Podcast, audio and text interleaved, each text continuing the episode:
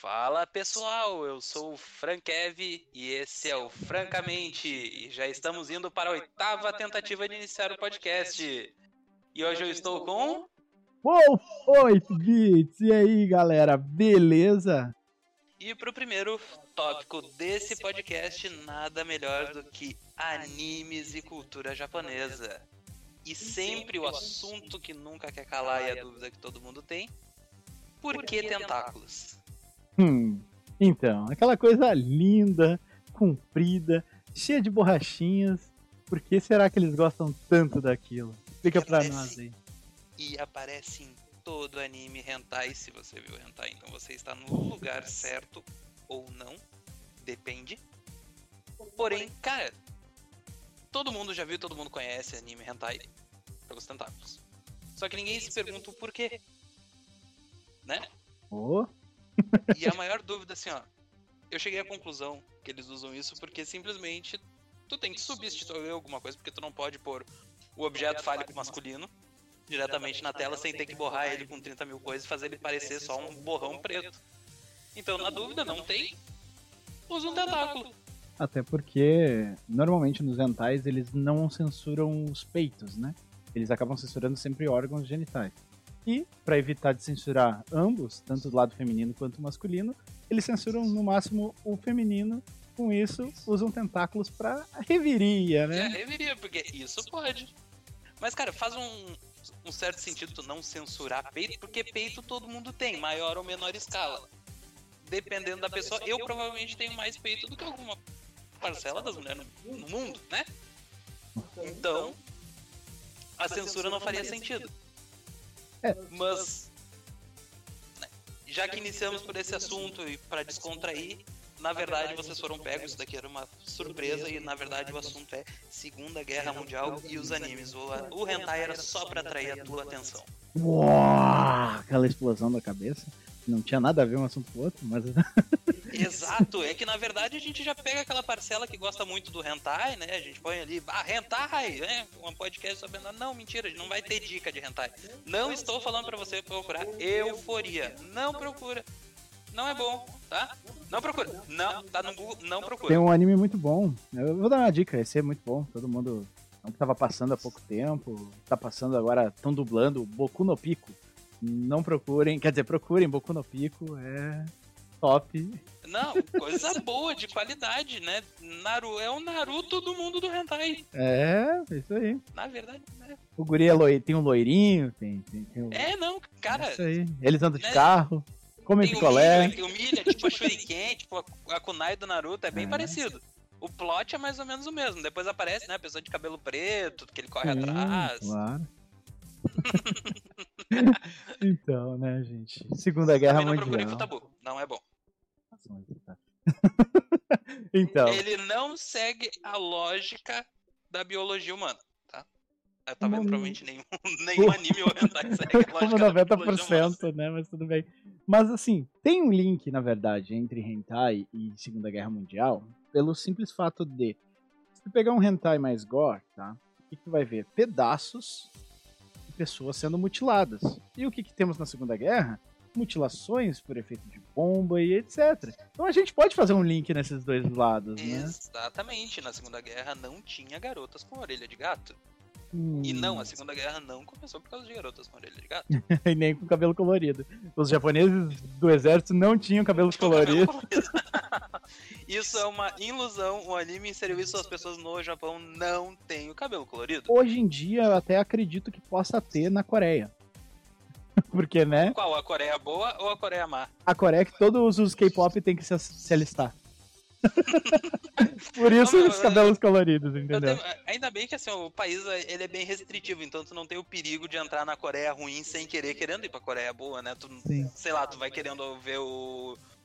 O Jing Jong, o Ping Pong lá, e tu acaba no regime totalitário. Quem nunca? Então, né? Opa, hoje eu vou atravessar a rua. Opa, me ferrei. tipo, é meio triste, né? Mas. Cara, ia ser engraçado. Mas. Cara, mas indo pra parte da, da Segunda Guerra. Todo, todo. A maior parte dos animes em que a gente tem contato, ele sofre uma grande referência, uma grande. uma parcela daquilo vem do trauma da Segunda Guerra com o Japão. Como até citei uma conversa anterior, a cena do Pain destruindo Konoha em Naruto é puramente referenciativa a uma ameaça que vem do céu e cai e destrói todo mundo, né? Quem sabe o que é isso? É uma bomba atômica. Simples. E de bomba atômica a gente já conhece bastante, né? Principalmente pro pessoal mais antigo que acompanha anime uma boa parte do tempo, né? Uh, tem um filme que, na verdade, é meio traumatizante pra isso. Eu aconselho todo mundo a assistir porque, além de ser muito bom, é uma lição de vida. É Rotaru no Naka. Haka. Rotaru no Haka é o túmulo de vagalumes. E ele se passa durante a Segunda Guerra e pós Segunda Guerra. Mano, é completamente absurdo a, a, retratação de tudo, a pobreza que tá rolando no Japão, uh, os ataques que tá rolando no Japão. Não. Eles deixam a, a visão do Japão focada pro lado ruim. Ruim no sentido, tipo, o Japão tá sofrendo, o Japão tá, tá se ferrando com muita coisa, mas como a gente estava conversando há um tempo atrás, o Japão também não era totalmente inocente em tudo, né, na vida. Eles têm a sua parcela de culpa em cima de tudo, mas o filme ele retrata esse lado do Japão, né? Como as pessoas sobreviviam na época da Segunda Guerra, como elas passavam o seu dia a dia com medo nas residências, uh, esperando a qualquer minuto tocar um som, um alarme, e eles ter que se esconder ou fugir, porque eles iam receber ah, um bombardeio na cidade ou algo assim. Pessoas que ficavam escondidas nos lugares e esperavam os bombardeios acontecer para depois dos bombardeios saquearem as residências, poder sobreviver também, porque eles não tinham nada naquela época, não conseguiam emprego, não conseguiam nada, pelo fato de ser uma época que estava complicado para todos dentro daquele país. Né? Esse anime é um retrata, além disso, tudo, ele rola um drama muito grande também. É a história de um garoto de 14 anos que ele tem que 14. Eu acho que eu tenho a impressão que é 12. É, alguma coisa... é 12 porque na, nessa, na verdade, nessa época, se não me engano, todo mundo que tinha acima dos 12 ou até antes, antes estava na linha de frente na guerra. Uhum. É, depois você só confirmar a idade dele ali.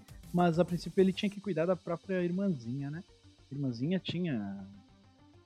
Não tinha 5 anos, algo assim também, ela era bem novinha, não falava direito, né?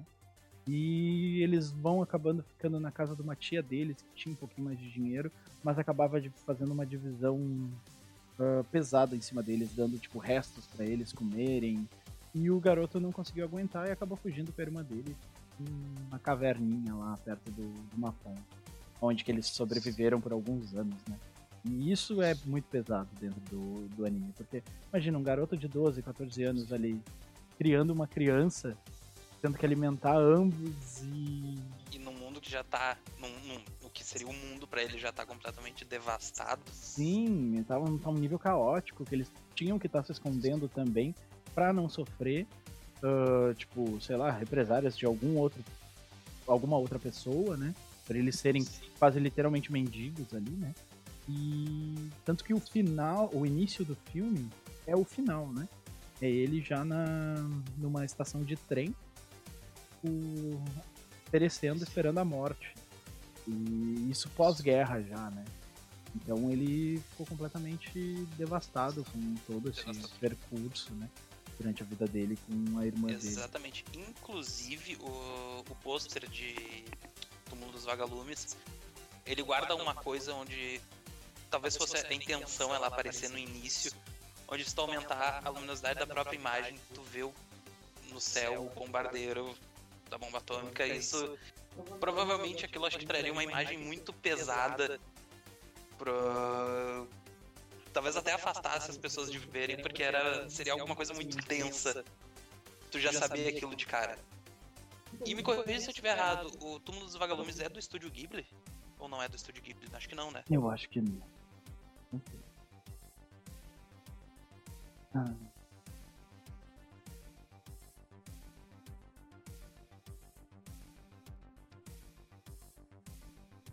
É, é do Estúdio Ghibli. É do Estúdio Ghibli. É, eu tinha quase certeza que era do Estúdio Ghibli mesmo. Inclusive, mais de uma, mais de uma animação deles traz indiretamente a referência a isso. Obviamente, Túmulos dos Vagalumes é uma é uma mais direta, né, porque é sobre isso. Mas posteriormente todas elas, o Castelo de Hiro, o Pônio, todos em algum subtexto trazem esse trauma como como referência. Exato. E ele estreou só agora aqui no Brasil, só umas curiosidades básicas. Estreou dia 24 de novembro de 89 pelo estúdio Ghibli, né? E, cara, inclusive, assim, ó, principalmente escolas públicas, não vou falar, eu nunca estudei em, em história, em escola particular, mas eu acho que esse filme em especial deveria ser usado como matéria, matéria de estudo sobre história desse ponto da história. E eu acredito também que deveria, porque ele retrata muita coisa e. E não de uma forma necessariamente agressiva. Tu pegar uma, uma, uma criança, uma, um adolescente não vai ser invasivo, uma coisa invasiva ver aquilo. Não, é, não seria como mostrar o documentário é, White Light, White Light, Black Rain, que já é uma coisa muito mais pesada, que demonstra de uma forma muito mais forte. E até uma pessoa mais nova não, não traria o entendimento necessário. Já Mundo dos Vagalumes traz isso. Ou o próprio filme do Preso Columbine, que eu acho que é muito mais pesado do que, né? Esse Exatamente. filme. Esse filme ele retrata muita coisa triste, né? Na verdade, eu acredito que qualquer pessoa que vê e não se emocionar ou chorar em algum ponto do filme, a pessoa não viu o filme. Ela tem que não. parar e ver de novo, porque não tem como, sabe? Eu não conheço ninguém que tenha assistido esse filme e não tenha ficado triste ou passado mal. Eu, por exemplo, passei mal. eu fui inventar de ver no horário de almoço, no serviço, quando eu assisti. Eu, felizmente, eu tinha duas horas de almoço, né? Mas... Uma hora vendo filme e outra hora chorando. Acontece. Não, não foi mais ou menos assim, porque era quatro horas da tarde e eu ainda estava chorando. então, tipo, como eu trabalhava tendo que atender as pessoas, né? Uh, me ligavam, ah, preciso que tu venha aqui me ajudar a fazer tal coisa. Eu, olha, não vai dar agora, sabe? Espera um pouco. Eu estou um pouco mal. É, eu não consigo sair da minha sala, estou incapacitado, sabe? Então, foi complicado. Quando eu assisti esse filme, olha. Bem... E cara, é... essa, a partir de, desse ponto histórico no Japão, muito, muito da cultura do anime, muito da cultura visual do Japão teve referência nisso. Pegando obras mais conhecidas como o próprio Evangelho, onde apesar de, como o autor mesmo disse, se tratar de uma obra muito sobre depressão e sobre traumas psicológicos, ele traz nitidamente a, ref a referência àquilo. Em cidades que são embaixo da terra, para evitar o ataque que vem de cima, o ataque que está na superfície. E todo o plot gira em torno disso, inclusive, brigando spoiler o final, né? Mas trazendo o objetivo final sendo criar uma grande consciência única. Que é, querendo ou não, a visão que o, o exterior tem do próprio Japão, como um país onde as pessoas têm uma consciência única e todos agem da mesma forma. O que não, não retrata a realidade. Isso acabou se tornando uh, parte do, do imaginário coletivo quanto a um país em específico. por eles serem muito, muito educados, por eles terem essa síndrome do coitadismo, essa, essa fisionomia do, coitado, do coitado do pós-guerra. E isso descaracterizou eles, querendo ou não. Isso descaracteriza um, um, país no momento que te tiram a possibilidade, tu não tem poder bélico, tu é um país submisso, e isso se reflete em quem tá lá. Tanto é que um dos motivos da taxa de suicídio, a baixa taxa de natalidade é isso. Onde todo mundo tem que seguir um padrão moral muito rígido. E onde acaba que em coisas, voltando ao ponto e onde conecta com o hentai, onde isso se externaliza no hentai bizarro, onde se externaliza no absurdo no anime, onde se externaliza no tentáculo, onde se externaliza no bizarro, que é a parte onde eles têm a liberdade. Por isso que o personagem do anime tem o cabelo colorido, por isso que o personagem do anime é diferente, poderoso. Super forte, super tetudo, ou super alguma coisa. Eles sempre tendem a fugir, né, desse padrão deles. Porque não, é, normalmente o pessoal meio que generaliza, né? É, parece uma coisa meio xenofóbica. Dizer que todo é, asiático é igual. Mas realmente a visão deles também tem esse patamar, porque por isso que eles acabam fazendo essas coisas tão diversificadas do mundo real. Porque não tem, não tem uma explicação lógica. Ah, por que eu não vou fazer alguma coisa que é semelhante a mim? Mas se eu fizer uma coisa que é semelhante a mim, vai ser só mais um no meio de muitos que já existem iguais. Então vamos fazer uma coisa diferente porque vai chamar atenção. E é exatamente o que eles fazem tanto para qualquer coisa voltada para anime. Porque tu não vê um padrão. É difícil tu ver um anime com um traço semelhante ao traço real de um ser humano. Tu vê sempre ele com ah, um olho mais puxado, uma, uma cor de pele mais forte, um cabelo mais colorido, um, um músculo maior, um personagem muito alto, um personagem muito baixo, personagem com orelhinhas, com rabinhos. Tu vê o, como exemplo o Yu Hakusho. Acho que a maioria viu o Toguro é um cara gigante com músculo saindo pra tudo quanto é lado. Exato. Tanto é que hoje em dia alguns animes arriscam a o diferencial é, é a semelhança com, com o ser humano, como o exemplo de Akunohana, onde ele se destaca pela arte ser muito parecida com a de um ser humano, e é onde traz a sensação do bizarro. Exatamente. Tem um anime também, que ele é, ele é um pouquinho mais antigo também, na mesma, mesma hype. Não, não é tão antigo, mas ele, ele, trata, ele trata sobre tecnologia. É, o Serial Experiments Lane. Muito ele bom. tem um traço semelhante ao traço real, assim. Tanto as, as paisagens, os cenários que são o anime se passa, ele chega, ele chega a ser angustiante em certos momentos porque não tem som.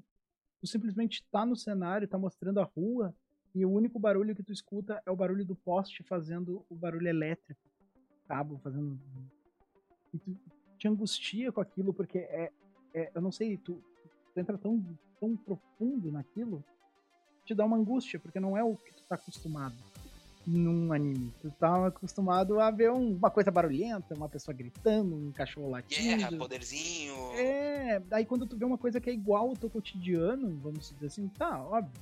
Tu não vai ver uma rua silenciosa ou algo assim, mas tu sabe que aquilo é uma coisa que tem no teu dia a dia. Tu pode vir a ver aquilo no teu dia a dia. E se tu vê aquilo por muito tempo, aquela coisa te dá uma sensação estranha do que tu não tá buscando dentro do anime, entendeu? Então esse anime ele te dá uma sensação de imersão muito grande, né? Quem não assistiu também eu aconselho. Se você não vai entender nada, eu assino embaixo, porque eu tive que ver esse anime umas duas ou três vezes para poder entender. Ele é completamente insano. Ele é muito, muito psicodélico. Você entra numa hype muito esquisita vendo ele. Mas ele é muito bom. Eu aconselho, tem umas músicas geniais. E o intervalo dele, pra mim, ainda é um dos melhores intervalos que existe. Porque tem umas frasezinhas que bate fundo, assim. E é sempre a mesma, mas bate fundo. Então, eu aconselho. Serial Experiments Lane. Muito bom. Cara, é mais uma coisa da qual entra, é, é, justamente esse subtexto pra maioria da, das coisas que tu vê em, em um anime. Talvez seja por, por essa sensação de opressão que eles tenham colocado justamente essa camada a mais. Um subtexto que tu tem que entender para tu tem que assimilar para entender mais profundamente o que tá assistindo. E isso se aplica muito ao Estúdio Ghibli. O Estúdio Ghibli, se tu olhar só superficialmente, ele é um anime bonito, é uma estética muito bonita. Mas que se tu não ler o subtexto, tu não, tu não vai ter a real profundidade daquilo ali que tu tá assistindo em todos os filmes deles, né? Não tem exceções. Pegar qualquer um, o mais simplesinho deles, tem alguma coisa dentro que vai entender. Quando tu entender, tipo, tua cabeça explode, literalmente, assim, sabe? Então é muito legal. Eu aconselho também, assistam todos os filmes. É pra ter, fazendo propaganda gratuita. É pra ter no Netflix.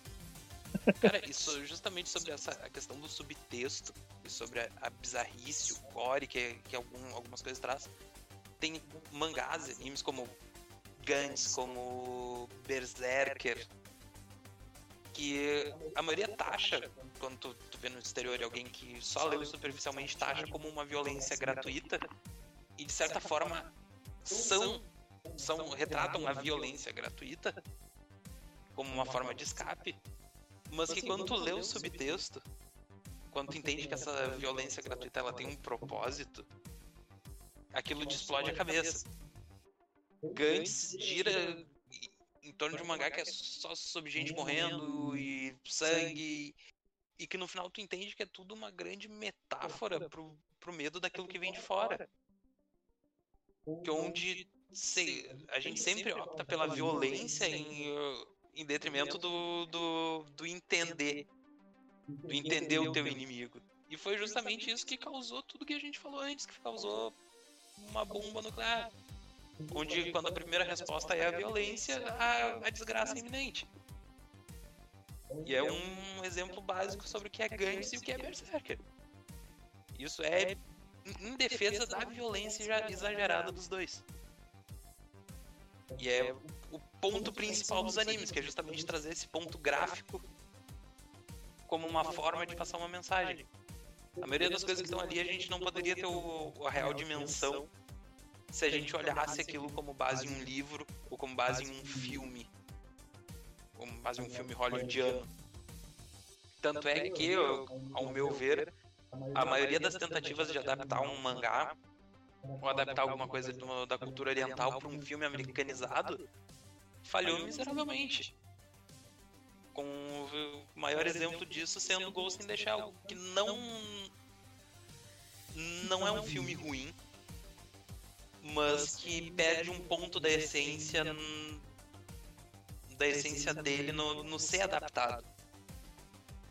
Trazendo a Scarlett Johansson, um símbolo americano pasteurizado pra caramba, no papel de uma personagem que, cara, deveria ser e, e tem sua profundidade por ser japonesa.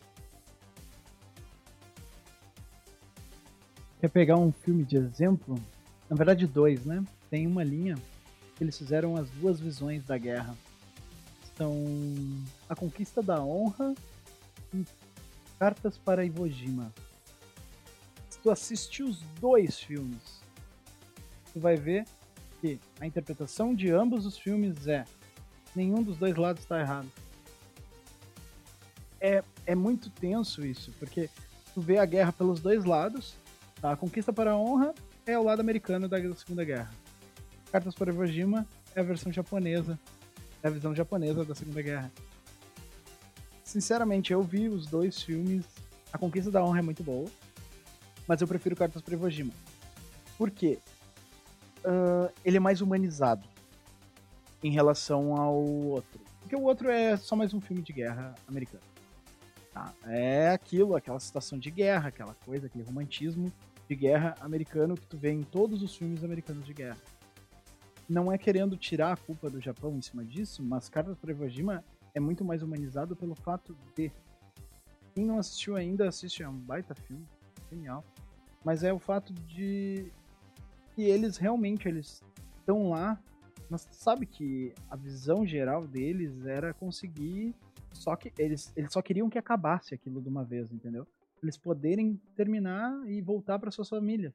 Muitos deles estavam ali forçados, como 90% da pessoa que está em guerra, né? Mas tu sentia, tu sente a, a, a imersão deles dentro daquilo, porque eles faziam de tudo. Eles davam a vida deles, eles davam a alma deles para ajudar os amigos, os companheiros de guerra, para que no fim acabasse rápido aquilo, entendeu? Eles não estavam ali, tipo, ah, vou pra matar fulano e vai, vamos matar todo mundo. E aí isso é o que retrata muito, sabe? Porque eles, eles acabam tendo que fazer muitas coisas lá e o lado da história realmente não conta. Se aconteceu mesmo, não sei. Não tava lá na Segunda Guerra, mas. Né? Nenhum de nós estava. É, meu vô. não sei, quem sabe. Não, mas uh, falando sério, uh, tem muitas coisas que eles fizeram que tu ficava com pena deles, pelo menos que, que retrata no filme, né? Tu fica com pena deles, porque os caras realmente só estão ali pra ser morto, literalmente. Eles foram chamados para ser morto. É, exatamente. É a linha de frente, ó, anda ali que tu vai morrer. Mas se tu morrer, a gente vê outra coisa para fazer, sabe? É mais ou menos nesse nível. É que a, a guerra basicamente foi um pessoas atirando em quem elas não conhecem, sem um propósito. Tu tá ali atirando pelo interesse dos outros vê alguém com uma roupa diferente, taca ali bala. Só que o problema do Japão, diferente dos americanos que 100% do exército americano foi armado, o Japão usava katana, né, velho? muitos japoneses que estavam em guerra, eles não tinham arma de fogo, né? Eles tinham espadas. E aí? Isso partia já do ponto sobre honra, e também fala um pouco de falta de, de, né, poder bélico, mas Sim. da parte de honra sobre utilizar basta. Na verdade, não, a gente não vai muito longe. Algum, alguns países, ou até como a gente aqui do Rio Grande do Sul, Uhum. parte de ter que, que andar com isso. Olha a cavalaria Sim, aqui no Rio Grande do Sul que anda com uma espada. exato. Todos eles andam com uma espada. Então, no momento de guerra, infelizmente, uma espada não vale tanto assim. Vale mais o teu rifle e uma baioneta do que tu ser honrado com uma espada. Só que a, a ideia da honra deles com a espada é que quando eles estavam pra morrer, pelo menos nessa parte, eu acho uma parte legal, assim. né? Seja legal eles morrerem, né? Mas, tipo assim, a parte legal é que eles usavam a própria espada pra tirar a própria vida deles pra morrerem honrados, né? E não morrerem por um. Um Um, tiro de um rifle gaidin. do próximo. Um É um é. entendeu? É preferível eu me matar do que deixar fulaninho me matar, né? Então essa parte de honra deles é uma, uma parte que eu acho muito bonita, tá? Os japoneses em si. Meio inútil, mas bonito. É, E uma guerra é, só- muito é inútil, só né? parte da- do, do princípio sobre ter a, a escolha de como tu quer morrer, de como tu quer partir. Sim, certeza. E muita parte da cultura deles parte disso. É sempre muito, muito dos personagens de anime, muitos personagens de filme japonês têm essa, essa filosofia do, sobre a escolha de como, ele, como, como querem partir. Sim. Porque infelizmente quem, quem teve no- na, na explosão da bomba atômica não teve a escolha. Exato. Já tem um anime que retrata isso. Um anime. Não é um. Pode continuar até eu encontrar ele aqui pouco. Vamos entrar no modo de espera. Está pesquisando. Na verdade, o, acho que o, o pontapé inicial da discussão sobre a bomba atômica na parte do anime foi com o anime de Akira. Ah, Gens Pés, Gens Pés Descalços é, é outro anime muito bom. Mas Akira trouxe a, uma forma muito direta sobre isso, sobre o, o medo da explosão, porque em Akira, basicamente, tu tem uma história sobre como as pessoas têm medo de aparecer uma outra pessoa especial ao ponto de causar uma outra explosão. E, e aquele medo tá ali enraizado, tu vê no, no anime inteiro esse medo de um próximo atentado, de uma próxima explosão. E aquilo te destaca muito como, como como provavelmente aquilo fica enraizado na cultura. E depois de toda essa discussão sobre esse papo, sobre, de certa forma pesado, mas que é importante ser falado, eu acho que a gente vai ficando por aqui. E vamos se despedindo. Esperamos que tenha uma boa repercussão. Gostou? Deixa seu comentário. Gostou? Compartilha. Passa pra frente. Segue os canais na Twitch, segue o Wolf, segue o Frankev. E muito obrigado. Tem algum último parecer, Wolf? Tem, o nome do filme é Gen, Pés Descalços. Olhem, Gen, pés descalços, comprem o mangá também. É. Vale muito a pena. E o anime ele tem a cena clássica, né, da explosão da bomba na hora e as pessoas se dissolvendo com a explosão. Essa cena é pesada. É, é uma das É cenas. muito pesada. Esse não é pra passar no ensino fundamental para criança, tá? Não, não, não. Túmulo dos Vagalumes pode passar. Esse não. É, pode.